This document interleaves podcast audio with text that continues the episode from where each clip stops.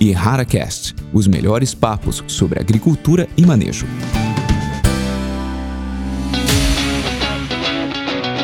Olá, sejam muito bem-vindos ao IharaCast, o canal de podcasts da Ihara cheio de informações sobre o campo para você.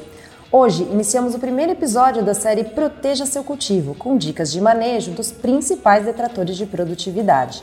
Eu estou aqui com José Paulo, que é coordenador de estudos de inseticidas, para falar de uma praga que causa sérios danos na lavoura de cana-de-açúcar, a cigarrinha das raízes. Paulo, nos fale um pouco sobre essa praga.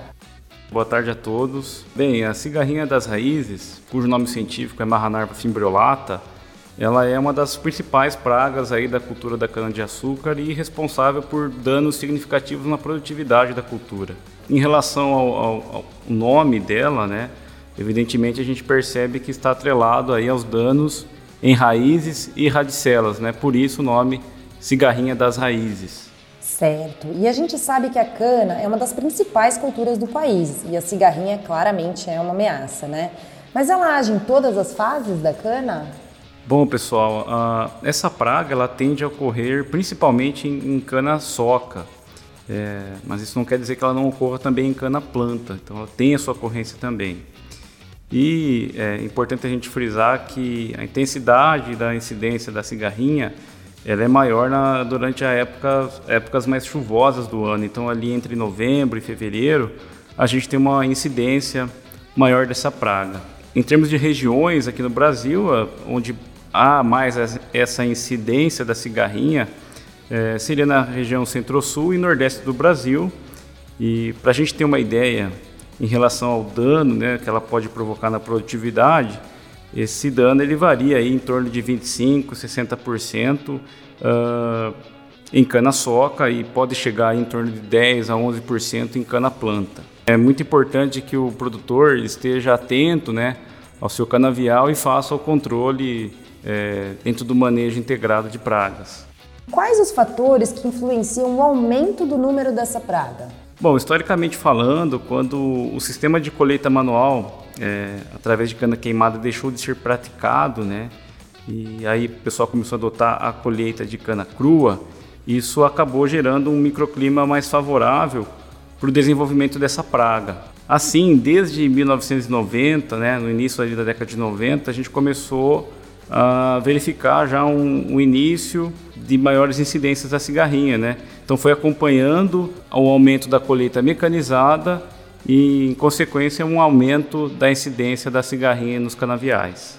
Que interessante, Paulo, né? Então a colheita mecanizada levou a uma maior incidência da cigarrinha na cana. E me fala uma coisa, a cigarrinha tem um ciclo de vida longo e eu queria saber também em que época que ela se prolifera com mais velocidade. Então, o ciclo de vida da cigarrinha, ele dura aí em torno de é, 60 a 80 dias, dependendo das condições climáticas. Isso possibilita a presença de três gerações da praga em cada safra agrícola. E completando sobre a biologia do inseto, então fêmea, uma fêmea, né, ela, ela pode gerar aí em torno de 340 ovos, é, e esses ovos são normalmente depositados nas bainhas secas, né, ou próximas ali ao colmo da planta, na região ali do solo.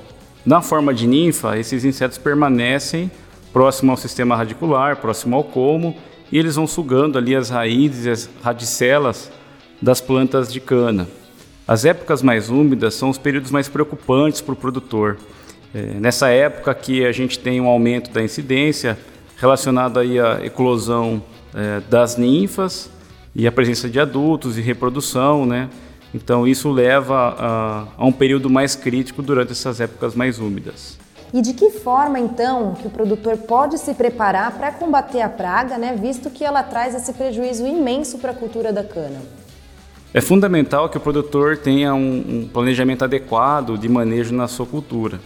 Então é importante que ele faça, desde o início da época chuvosa, um monitoramento da praga e tenha esse acompanhamento é, da evolução da cigarrinha. Dentre as práticas de manejo, é, hoje em dia o controle químico através de inseticidas é o mais realizado e a gente tem né, um, um grande problema relacionado aí ao manejo de resistência. Então a resistência é, de cigarrinhas aos ativos é sempre um fator preocupante. Então é importante que a gente utilize ferramentas é, mais novas, né? É, isso é essencial para salvar aí a, a, a, vida do produtor né? e a sanidade do canavial. Paulo, você tocou num assunto muito importante é, relativo ao manejo da cigarrinha, que é a resistência, né? É, a gente sabe que realmente ela é crescente e eu queria que você falasse um pouquinho sobre uma nova tecnologia da Errara, o Maxan.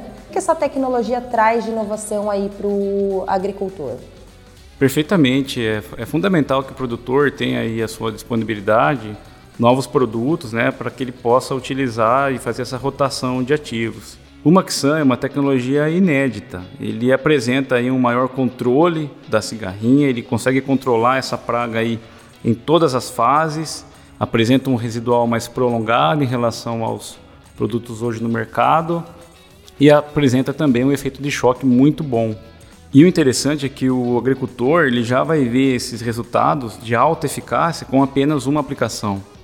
Que bacana, Paulo. Então a gente está falando aí de maior controle, maior residual, efeito de choque né, e resultados já vistos em uma aplicação. Realmente o Maxan é uma tecnologia que veio para ficar, né? É bom, pessoal. E aí, ficaram curiosos para saber mais sobre a ação do Maxan? Querem saber um pouco sobre resultados?